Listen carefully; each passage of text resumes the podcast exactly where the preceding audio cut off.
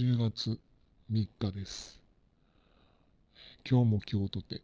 えー、無力感にさ苛まれながら、えー、なかなか落ち込んでおったんですけど、えー、この度作った秋の味覚炊き込みご飯に、え何気に救われております。